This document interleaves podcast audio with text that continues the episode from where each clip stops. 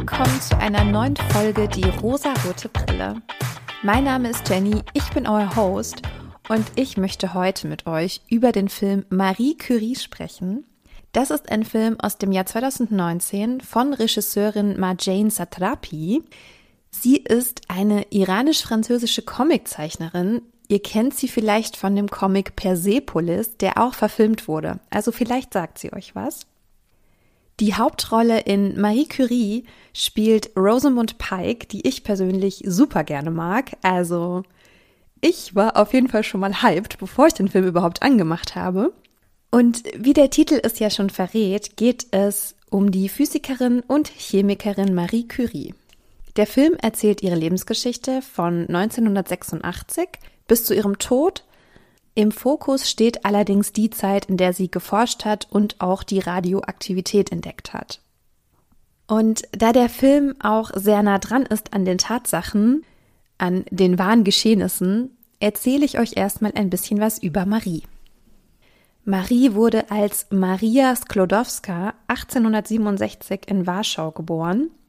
Und da Frauen in Polen nicht studieren durften, ging sie nach Paris und studierte dort Physik und Mathematik an der Sorbonne. Die Sorbonne war und ist, glaube ich, auch bis heute eine sehr renommierte Universität für alle Naturwissenschaften. Und als sie dort studieren ging, gab es unter den 9000 Studierenden gerade mal 200 Frauen und von diesen 200 Frauen waren 23 in den Naturwissenschaften. Also auch in Frankreich hatten die Frauen nicht so einen stabilen Status aber immerhin schon etwas besser als in Polen.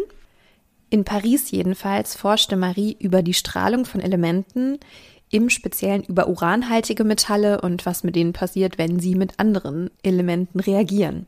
Zu dieser Zeit war auch das Thema Strahlung in der Physik sehr präsent. 1895 entdeckte Wilhelm Konrad Röntgen die Röntgenstrahlung. Also er entdeckte die Strahlung und sie wurde dann nach ihm benannt.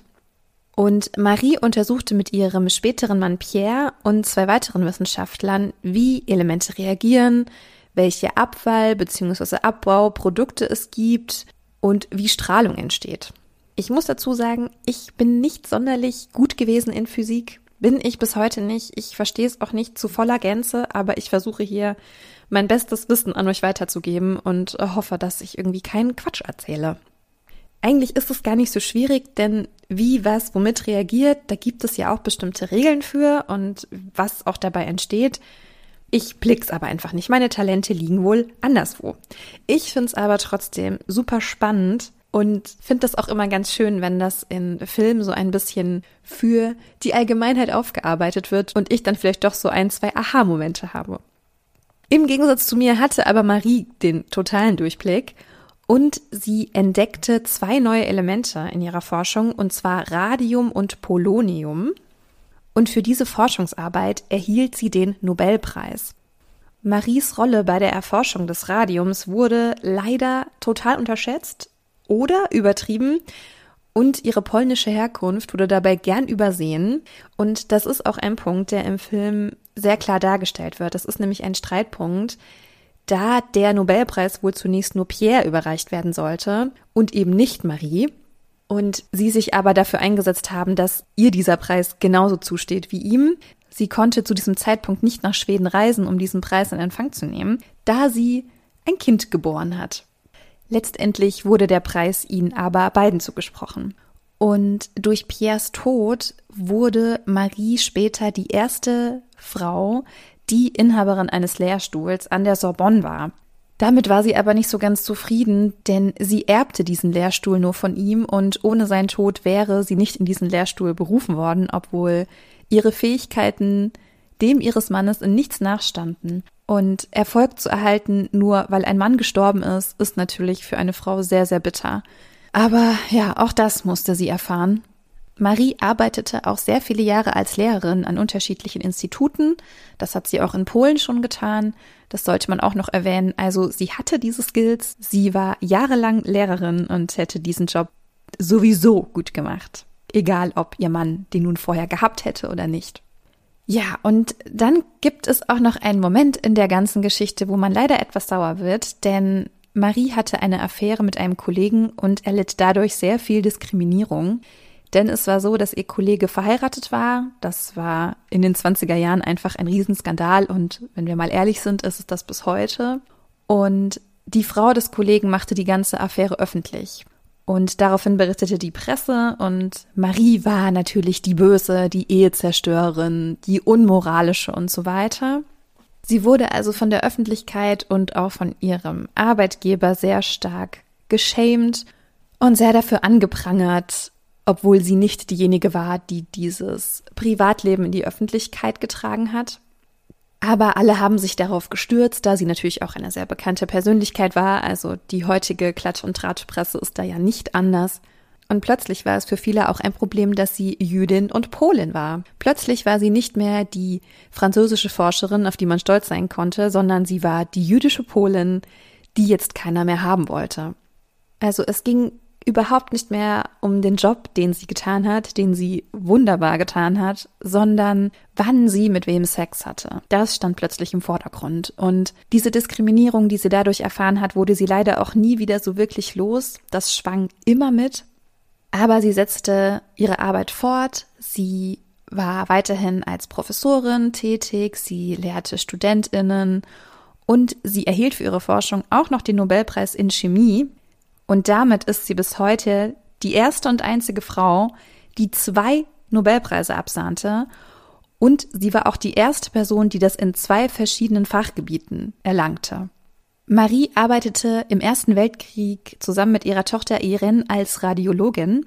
Sie erfand zusammen mit ihr ein mobiles Röntgengerät, um Soldaten vor Ort röntgen zu können und ihnen damit Amputationen zu ersparen. Im Jahr 1934 schließlich starb Marie.